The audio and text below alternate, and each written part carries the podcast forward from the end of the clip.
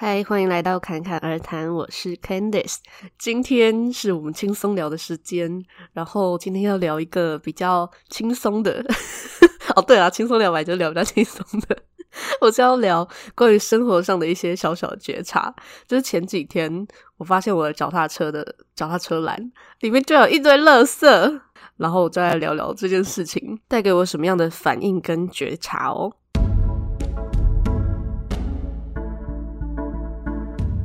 那我想应该也蛮多人有这样的经验吧，就是不一定是脚踏车，有些人可能是摩托车，或是各种有篮子的，或是有箱子的东西，常常就是放在外面就会被大家丢垃圾还是怎样。因为我也有听过有些人是就机车，他们就没有菜篮的那一种，然后人家还直接把那个垃圾挂在他的把手上面。对，然后我呢，就是因为我是那种淑女车，然后就篮子很大一个，之前就有时候。偶尔就会有可能一两个，就那种铝箔包那种喝完的那种饮料的垃圾。就之前就一两个的时候，有时候就觉得 就是很很阿杂，就觉得不会去找垃圾桶丢吗？干嘛丢在这之类的？但是没有到非常生气，可是就觉得哦又来了这样子，就一种无奈的那种感觉。结果呢，因为冬天到了嘛，所以我就也比较少骑脚踏车，然后就因为也比较少出门，所以我就。没有这么多时间有看到我的那台脚踏车，因为我把它放在外面嘛，或者说出门的时候我也没有特别的去看到它这样子。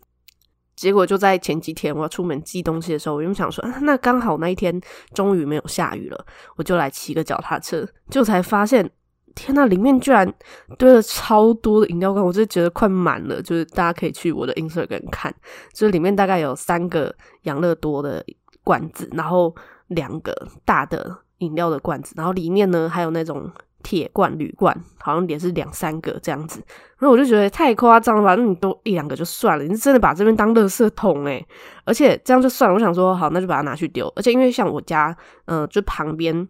我们家是大楼嘛，然后旁边其实就是丢垃圾的地方，只是要稍微再走过去一点。就是通常有时候我会看到有一些人在，可能就是我脚踏车的附近那个地方，可能聊天之类的，我不知道是不是就是他们。但那不重要，就 是就是，反正我就是觉得说啊，明明垃圾桶就这么近，你为什么要丢在我的脚踏车栏上面呢？而且还这样子一天一天累积。然后重点就是，我想说，那不然我就拿去丢好了。我就拿起来之后发现，天哪，那个养乐多里面居然还有，里面就像洒出来，我就觉得，呃、就就觉得很生气。就是我就生气到我真的觉得我要开始诅咒那些人。我不知道大家有没有这经验，就是会在心里就是随便乱讲一些话，就想说这是乱丢垃圾的人没屁眼的之类的，就会乱骂一些有的没的，然后就处在一个就是生气的这个状态。但是呢，我就同时又觉察到说，哎，这件事情真的让我很生气，诶，我为什么要那么生气呢？然后就开始就觉得说，因为他们就是很没品啊什么的，一直乱丢啊什么的。但是想想又突然觉得，但是如果他真的没屁眼，那又怎么样呢？哈哈哈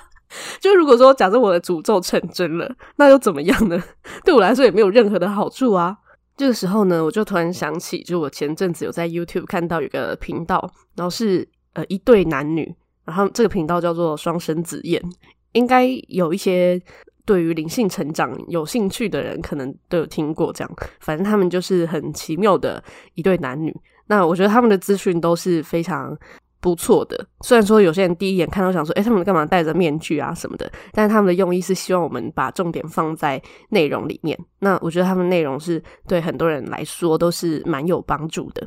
那他们其中有一集呢，就提到关于说宽恕这件事。那但宽恕的方法有很多，然后你可以去解读的面向也有很多。那我这边就是先来讲一下他们说的其中一个方法，就是。就是当我们遇到让我们生气的事情，就是我们应该要把关注的重点放在这个事件上，是不是有一个需要被关爱的角色，而不是把更多的愤怒一直投注在加害者上面。那这个意思是什么呢？就是我前几集有提到能量图表嘛，因为我们的能量的频率本来就是会震动，那更何况其实能量这件事情，或者说情绪这件事情，最直接影响到的其实是我们自己，而不是。身边的任何人，一定是我们自己会先被影响到。如果说我那个时候就是很生气，然后我一直生气，气了一整天，基本上就是 伤害到的也只有我自己。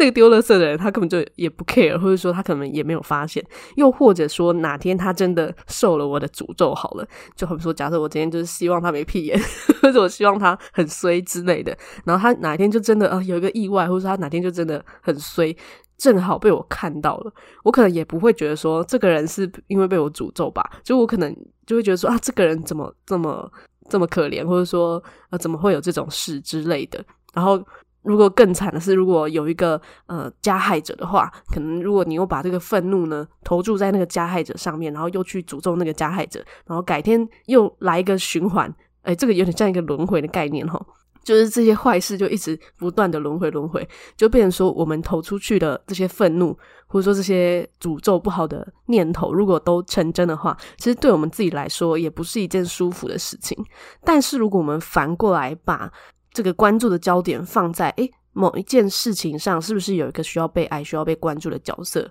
那只是说，呃，这个剧情为了要浮显这个 角色需要被关爱，所以有一些推进嘛，总是要有人演坏人嘛，就是这样子的概念。那我就看到说，诶那我脚踏车这件事情，其实就是我太久没有去关注到我的脚踏车了，就是连他。被丢一个垃圾、两个垃圾的时候，我都没有发现。然后直到他被丢了一坨垃圾的时候，我才发现他在那边。我就觉得啊，我的脚踏车，又对不起他。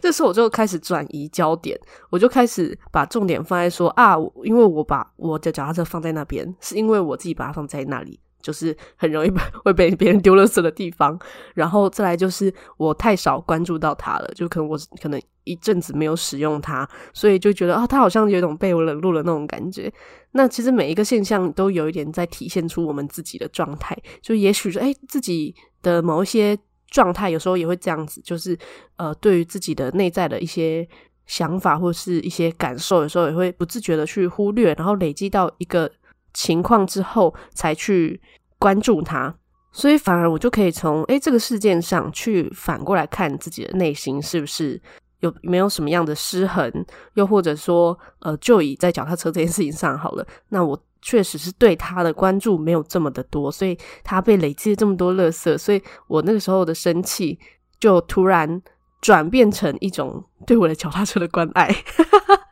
就那时候那个愤怒就真的就没有了耶，就我就突然觉得好像也没有什么好生气，但我这个意思也不是说那些乱丢垃圾的人就可以一直为所欲为之类的，而是说，呃，当我们自己的情绪状态在一个比较中立或比较舒服的时候，我们当然也可以去采取一些行动，比方说在脚踏车上面写“请勿丢垃圾”之类的，或者说把我的脚踏车移到呃比较不会被丢垃圾的地方、比较安全的地方之类的，就可以减少。这件事情出现的频率，因为重点不是说那些人是不是有受到什么样的制裁，因为就算他被制裁了，或者说他受到什么样的诅咒或是报应，我们可能都不会知道，更何况有可能是发生在下辈子的事情。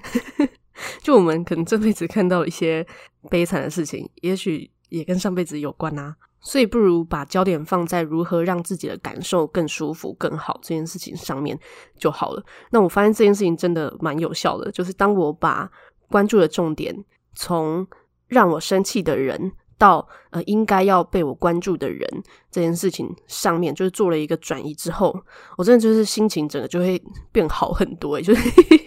就是频率就整个上升，这样它是很瞬间的。所以呢，如果大家哪天如果也有遇到一些什么鸟事的话，就说不定也可以试试看用这样子的方法齁，而且啊，用这样的方法转移自己的情绪状态，还有一个更大更大的好处，就是之前有好几集我都有讲到关于心想事成这件事情，或者说关于信念啊什么的，就是我们这个世界的运作都是跟我们的感觉是很有关系的，就是当我们发出什么样的感觉，然后这个世界或者这个宇宙就有点像是有一个管家在跟你做一个交流，然后有一个通道，就是你。发出什么，然后他就接收到什么，就以为你要什么。所以如果说我们这个时候马上把情绪转为一个比较有爱的状态，那他就知道说，哦，原来有爱的才是你要的。所以接下来就是你的生活发生的情境就会比较多，是关于有爱的、比较有开心的这种事情上。如果说如果我们一直沉浸在这个愤怒里面的话呢，可能。这个我刚才讲说有点像宇宙的管家，